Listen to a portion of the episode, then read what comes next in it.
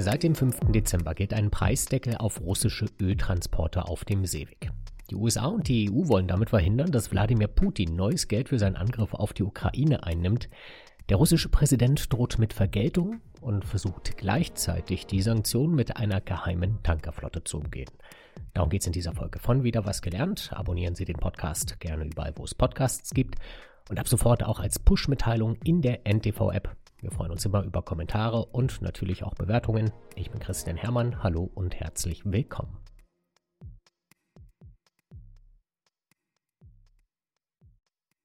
Anfang März ist erstmals ein Embargo für russisches Öl in Europa Thema. Es liegt auf dem Tisch, auch im Bereich der Energiewirtschaft die Zusammenarbeit zu beenden, sagt Bundesfinanzminister Christian Lindner damals. Neun Monate später sind Embargo und Ölpreisdeckel endlich in Kraft. Wie sinnvoll die Maßnahmen sind, ist aber immer noch unklar, wie dieser NTV-Bericht vom 7. Dezember zeigt. Jeden Tag transportieren Tanker Millionen Barrel Öl durch die türkische Meerenge am Bosporus. Nun aber verharren die Schiffe hier im Schnitt bis zu vier Tage. Mehr als 20 Tanker sollen inzwischen auf die Durchfahrt warten. Seit Montag dürfen EU-Schifffahrtsunternehmen russisches Rohöl nur noch befördern, wenn es für maximal 60 Dollar pro Fass verkauft wird. Wie Regierungsvertreter der G7 gegenüber Reuters berichten, liegt der Grund für den Stau aber bei neuen Versicherungsrichtlinien der Türkei. Die Störungen sind das Ergebnis der türkischen Regelungen, nicht der Price Cap Politik. Laut der Financial Times aber könnten beide Dinge durchaus zusammenhängen. Anfang Dezember haben die EU, die G7 und Australien festgelegt, dass ein Fass russisches Öl nur noch dann auf dem Seeweg transportiert werden darf, wenn es weniger als 60 Dollar kostet. Das spielt derzeit keine Rolle, weil der Preis für ein Fass Urals nur noch bei 55 Dollar liegt auf dem Weltmarkt, aber vor wenigen Wochen lag er noch bei 80 Dollar. Liegt der Preis über diesen 60 Dollar, dürfen die Tanker, die das Urals transportieren, nicht mehr versichert werden. Damit wäre dann zum Beispiel unklar, wer bei einer möglichen Ölkatastrophe für den Schaden aufkommt. Das soll Tanker davon abschrecken, das Öl trotzdem an Bord zu nehmen.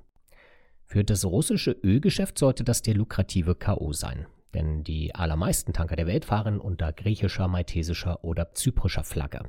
Die meisten Schifffahrtsversicherer sitzen zudem in Großbritannien, Norwegen und Schweden. Wenn Moskau sein Öl also weiter in die Welt verkaufen will, dann nur noch zu westlichen Preisvorgaben mit gedeckelten Preisen und Einnahmen, die hoffentlich nicht ausreichen, um die Kriegskasse zu füllen. Das war die Hoffnung.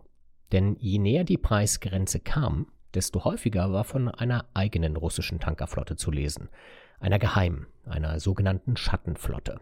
Still und heimlich soll Russland mehr als 100 alterne Tanker flott gemacht haben, um den Ölpreisdeckel umgehen zu können. Der Plan ist klar, sagt NTV-Reporter Rainer Munz. Russland wird weiter Öl verkaufen, das meldet die Financial Times zum Beispiel. Russland hat eine Schattenflotte aufgebaut mit alten Tankern, 10, 12 bis 15 Jahre alt, die eigentlich verschrottet werden sollten, gekauft vor allem bei Staaten wie Iran, Venezuela zum Beispiel, die selber unter Sanktionen liegen. Und mit diesen Schiffen kann Russland dann Öl transportieren. Russland wird weiter Geld mit Öl verdienen, aber nicht mehr ganz so viel wie bisher. Denn die Summe ist in diesem Jahr gewaltig. Allein seit Kriegsbeginn haben die fossilen Brennstoffe Öl, Gas und Kohle fast 250 Milliarden Euro in die russische Kriegskasse gespült. Das geht aus einer Übersicht hervor, die das Zentrum zur Erforschung von Energie und sauberer Luft zusammengestellt hat. Die Hälfte der Summe stammt aus der EU.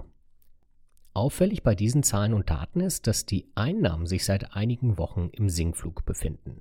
Nicht nur in Europa, sondern auch bei den neuen russischen Großkunden. China hatte von April bis Ende November zum Beispiel für etwa 200 Millionen Euro täglich fossile Brennstoffe in Russland eingekauft. Seit dem 5. Dezember überweist die Volksrepublik nur noch gut die Hälfte der Summe nach Moskau, auch als die Preise noch über 60 Dollar lagen. Auch die indischen Einkäufe haben sich seit dem 5. Dezember halbiert. Statt gut 100 Millionen Euro täglich gibt der Subkontinent derzeit nur noch etwa 50 Millionen Euro für russisches Öl aus. Und wie die Financial Times herausgefunden hat, immer noch auf dem offiziellen Weg. Mindestens sieben Lieferungen haben seit dem 5. Dezember, als der Preis noch über 60 Dollar lag, auf Tankern stattgefunden, die in Europa versichert waren. Das bedeutet, dass Indien und Russland die Preisobergrenze also in manchen Fällen akzeptieren, obwohl der russische Präsident Wladimir Putin angekündigt hatte, solchen Ländern eben kein Öl mehr zu verkaufen. Aber auch in Russland hatte man geahnt, dass das nicht so einfach möglich sein wird, weiß Rainer Munz in Moskau. Das wird Russland schon beeinträchtigen. Das schreiben auch die Experten hier in Russland. Denn der ganze Ölhandel, der Transport, aber auch die Versicherungen, die liegen zum großen Teil in europäischer Hand. Und dann werden eben tatsächlich nur Schiffe versichert, mit Öl beladen, wenn die Preise dann auch diese 60 ähm, Dollar pro Barrel nicht überschreiten. Und Indien und China als die großen Einkaufsländer Einkäufer, aber auch die Türkei, die sind natürlich auch ähm, abhängig oder in Verbindung mit dem Welthandel, mit den USA und mit Europa. Und deswegen werden die sich an diese Sanktionen, nichts anderes ist es ja auch direkt, ähm, halten. Der Stau am Bosporus, die fallenden Einnahmen aus China und Indien und die in Europa versicherten Tanker. Es gibt einige Hinweise, dass die Ölpreisgrenze funktioniert. Aber das sind nur die sichtbaren Indizien. Es besteht durchaus die Möglichkeit, dass Russland und seine Ölkunden die Sanktionen zum Teil umgehen. Denn die Schattenflotte trägt ihren Namen ja nicht umsonst. Sie agiert im Hintergrund, verschleiert ihre Daten und kann im internationalen Seeverkehr nicht so einfach identifiziert werden. Dasselbe gilt auch für die Zahlungsflüsse. Denn der britische Guardian berichtet, dass Tanker mit Verbindungen zu Russland im Südatlantik seit einiger Zeit immer häufiger ihre Ortungssysteme ausschalten. Die Financial Times hat sogar ein Schiff ausfindig gemacht, das falsche Positionsdaten übermittelt hatte. In beiden Fällen verabreden sich die Schattentanker auf hoher See mutmaßlich mit anderen Tankern ohne Verbindungen zu Russland und laden das Öl auf sie um.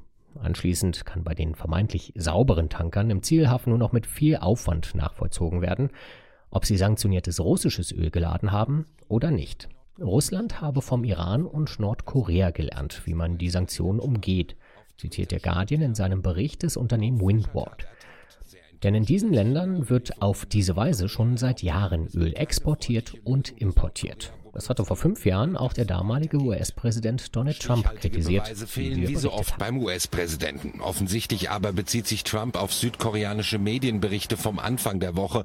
Demnach sollen chinesische Schiffe auf hoher See Öl an nordkoreanische Frachter verkauft haben. Das Ganze in mindestens 30 Fällen. Der Vorwurf wiegt schwer. Der Windward bietet Beratungen in Schifffahrtsfragen an und hat nach eigenen Angaben eine komplette Reise eines russischen Schattentankers aufgedeckt. Demnach wurde der Tanker im Juni auf den Seychellen registriert. Der Inselstaat im Indischen Ozean werde vor allem für seine Verschwiegenheit geschätzt, heißt es auf Schifffahrtsportalen. Windward ist auf ihn aufmerksam geworden, als er nach mehreren Fahrten über den Atlantik Mitte Oktober plötzlich sechs Tage am exakt gleichen Ort vor der Küste Angolas verbracht haben soll. Das ging jedenfalls aus seinen Positionsdaten hervor. Wäre für einen Tanker aber sehr ungewöhnlich, sagen die Schifffahrtsexperten. Sie vermuten stattdessen, dass die Daten gefälscht waren. Als sich der Tanker nach sechs Tagen wieder bewegt habe, sei er einen Hafen in Malaysia angelaufen. Ob der Tanker tatsächlich sechs Tage vor Angola stillstand oder nicht, mutmaßlich hat er in dieser Zeit Öl von einem russischen Schattentanker aufgenommen. Windward will das mit einer Analyse belegt haben. Im Hafen von Malaysia hatte der Tanker demnach mehr Tiefgang als bei seinem letzten Stopp an Land, obwohl er in der Zwischenzeit offiziell nicht beladen wurde. Schifffahrtsexperten würden diese offensichtlichen Erfolge der russischen Schattenflotte aber nicht überbewerten. Denn selbst eine ausgelastete und erfolgreiche Ansammlung von mehr als 100 Tankern reicht nicht aus, um alle russischen Ölexporte auf See zu ersetzen, wie sie erklären.